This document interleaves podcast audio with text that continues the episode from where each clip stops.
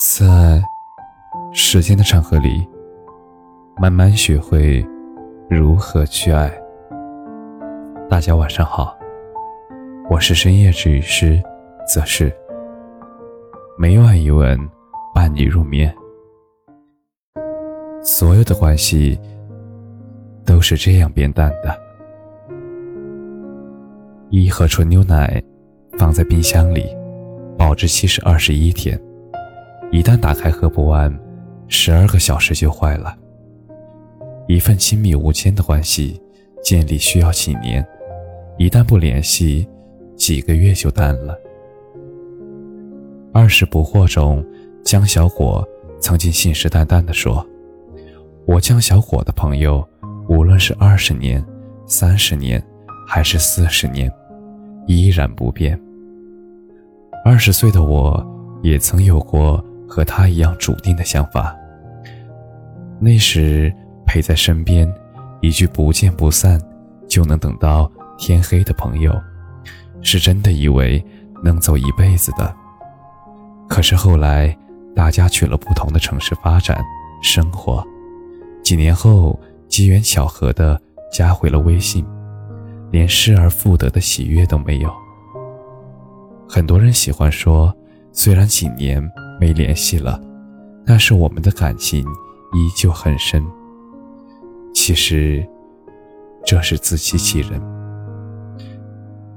你知道他现在过着什么样的生活吗？你说得出他最近在做的一件事吗？你还记得他的口味和喜欢的音乐吗？我常去一家牛肉面馆。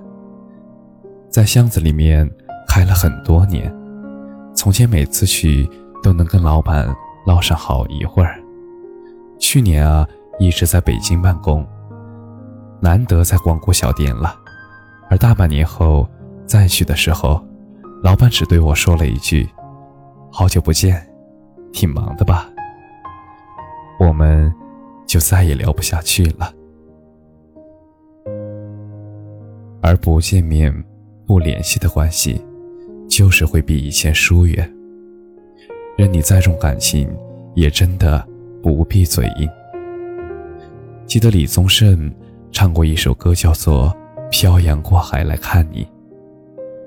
为你，我用了半年的积蓄，漂洋过海来看你。为了这次相聚，我连见面时的呼吸都曾。反复练习，而长大后才明白，去挥霍和去珍惜，其实是同一件事情。其中藏不住的是对一个人的喜欢。两年前，有对异地恋的情侣，经常在文章下方留言，有时候闹矛盾了，两个人会故意说气话，而有时候甜蜜。他们会给对方说肉麻的情话，但是我最喜欢看见的是“我们见面了”这一句话。解不开的误会，没吵完的架，心里生的气，都在见到对方的那一瞬间，全都原谅了。每次去见对方的车票，他们都好好的留着，到今年，他们结婚了。感情呢，也一如当年那样的甜蜜。其实，对待最爱的人，最高级的礼仪就是直接见面。只要你说想见我，我马上买最近的车次，飞奔去车站。见到你的那一刹那，我可以什么形象都不要，不在乎路人的眼光，只想和你紧紧的抱在一起。这是几百页的聊天记录，几个小时的语音聊天，都比不了的亲密。这，就叫做见面。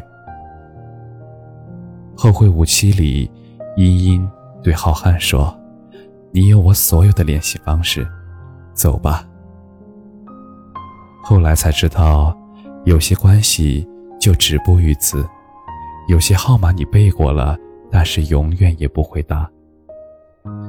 几年前，我曾经遇到的好朋友，感触良多。听说呀，他马上要回丹麦了，我送他去机场，他坚持不让我送他进站，我却用后视镜看到他一直在目送我。我打趣的给他发消息说：“干嘛呀，生离死别似的。”他给我发语音说：“下次见面都不知道是什么时候了。”多看一眼，就能多开心几天。我们都曾经是不用绞尽脑汁找话题，也能聊一整天的关系，不需要花时间解释往日经历，也是彼此的知己。